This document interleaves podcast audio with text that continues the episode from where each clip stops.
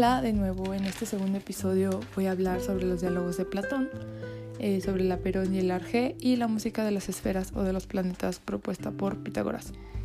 Eh, pues los diálogos de Platón evidentemente son escritos eh, donde el personaje principal es Sócrates, quien es el portavoz de las propias teorías de Platón. Empezando con Hipias Mayor, se dice que lo bello en sí es aquello que da a todas las cosas su belleza. Están pues Hipias Mayor y Sócrates especulando sobre, lo bello. Eh, Sócrates como que le hace varias preguntas a Hipias y la primera respuesta de Hipias es que una doncella es bella, que eso es lo bello. Entonces Sócrates refuta y dice, mm, no, y empieza a comparar la belleza de una olla, de una doncella y de una diosa, donde se... Donde llega a la conclusión de que la olla es fea al lado de la doncella y la doncella es fea al lado de una diosa. Entonces dice que lo bello será feo en determinados contextos. La segunda respuesta de Hipias es que lo bello es el oro. Pero Sócrates vuelve a refutar y dice, ok, Fidias no hizo la estatua de Atenea de oro y aún así es bella porque es adecuada. Eh, compara una cuchara de madera y una de oro y la de madera es más adecuada para su función, por lo tanto es más bella, aunque no parezca. La tercera respuesta de Hipias es que lo bello es ser rico, tener buena salud, ser honrado por los griegos, llegar a la vejez, dar buena sepultura y ser enterrado por sus hijos eh, bella y magníficamente. Y Sócrates vuelve a refutar. Dice, entonces Heracles, quien es alguien que mató a sus padres, eh, pues no va a poder dar una sepultura, evidentemente, entonces no puede llegar a ser bello. Mm, pues ya al final dicen como que lo adecuado hace que las cosas sean bellas o hace que parezcan bellas. como que se cuestionan varias cosas sobre lo bello, evidentemente. Y al final, mmm, Hipias asegura que lo bello es ser capaz de ofrecer un discurso adecuado ante un tribunal o consejo. Y Sócrates dice, eh, la utilidad depende de la capacidad o poder, por lo que el poder es hermoso y la falta de poder es feo. Así que Sócrates concluye al final que lo bello es difícil. Luego vamos con el otro diálogo que se denomina el banquete y se habla sobre el amor. Eh, pues está Apolodoro que cuenta a varias personas que no se citan eh, la historia de una comida dada por Agatón a Sócrates, a Fedro, a Erexímaco, a Aristófanes y a otros. Eh, Fedro elogia al amor, dice que es el eco del sentimiento de pocos hombres. El amor, dice que el amor es un dios viejo, que es un principio moral y que gobierna la conducta del hombre. Pausanias dice que el amor no camina sin Venus, eh, que dice que existen dos Venus, que es una Venus de Urania eh, y la segunda es la hija de Júpiter, que es la Venus popular. Entonces dice que hay por tanto dos amores. Uno sensual, que es necesario como de quitar de ahí, como que no, gracias. Y el segundo pues tiene inteligencia y es digno de ser honrado por todos y también pues deseado, ¿no?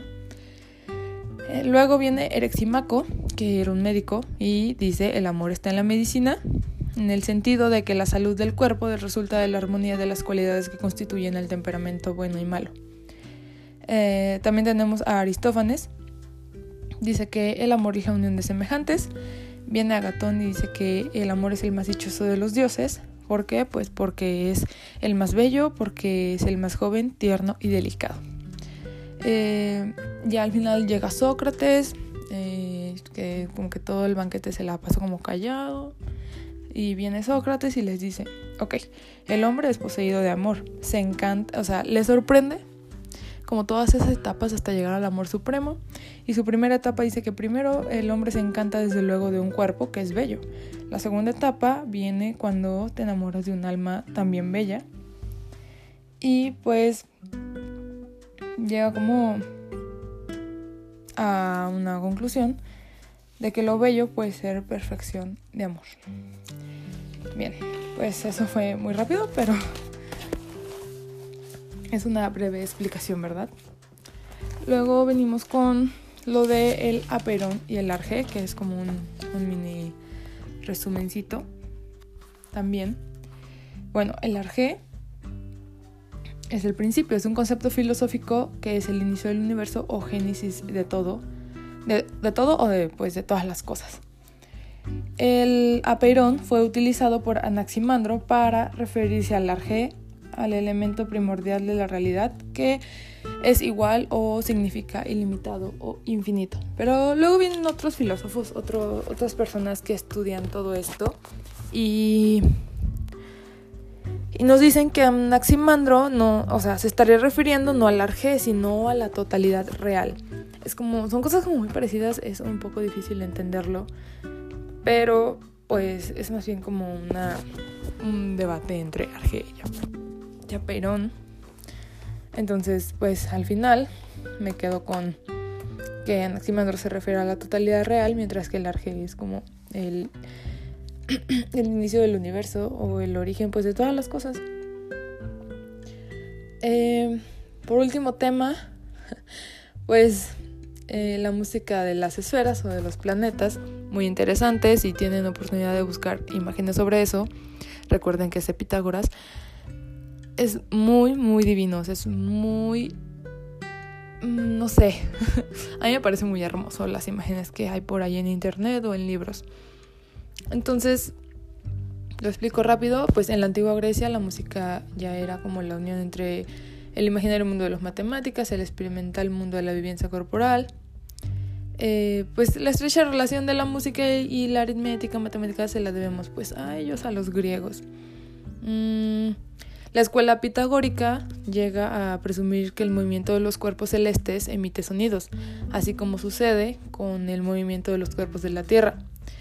Eh, así fue que Pitágoras afirmó que existe cierta correspondencia entre los intervalos acústicos y las distancias que separan a los planetas, que se refiere a que entre cada planeta, entre cada uno, había un tono, un semitono o un tono y medio, siendo que los tonos producidos por los astros dependen de las proporciones aritméticas de sus órbitas alrededor de la Tierra.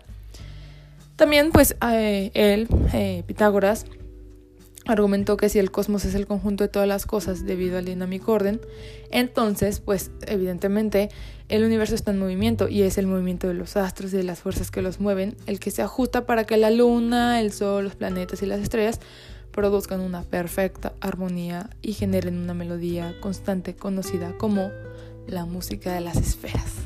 Es muy, muy interesante todo esto. Muy interesante, de verdad. Eh, pues no sé, yo creo que lo dejamos hasta aquí. Eh, fue un, un, resumen muy rápido, muy, muy rápido, pero pues yo creo que no puedo hablar más. Pero muchas gracias por escucharlo y espero les guste.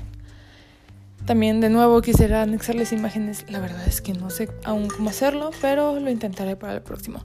Muchas gracias. Buenas tardes.